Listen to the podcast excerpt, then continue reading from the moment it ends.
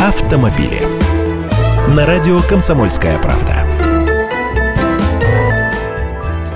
Здравствуйте. Еще одной бумажкой у автомобилистов станет меньше. Электронные паспорта транспортного средства вводятся на территории пяти стран Евразийского экономического союза – Россия, Белоруссия, Казахстан, Армения и Киргизия. А бумажные ПТСки уходят в прошлое. Глава российской ГИБДД Виктор Нилов уже говорил недавно, что ПТС со временем отменят, а регистрировать машины будут в интернет-базах. Сложности тут никакой нет, потому что главным идентификатором автомобиля является его ВИН-номер – уникальный специальный код транспортного средства, состоящий из 17 символов. Он выбит на самой машине и в нем зашифровано даже где и когда произведен этот автомобиль.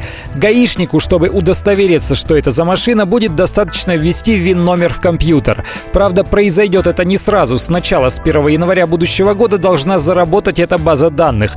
Потом с 1 июля 2017 года перестанут выдавать ПТС на новые машины. И лишь в течение двух лет все автовладельцы россияне и жители других стран ЕАЭС окончательно избавятся от этого документа. В итоге еще одной бумажкой у автомобилистов станет меньше, ПТС канет в лету вслед за доверенностями и талонами техосмотра. Но сейчас не выбрасывайте ПТС, они все еще обязательны при купле-продаже машин.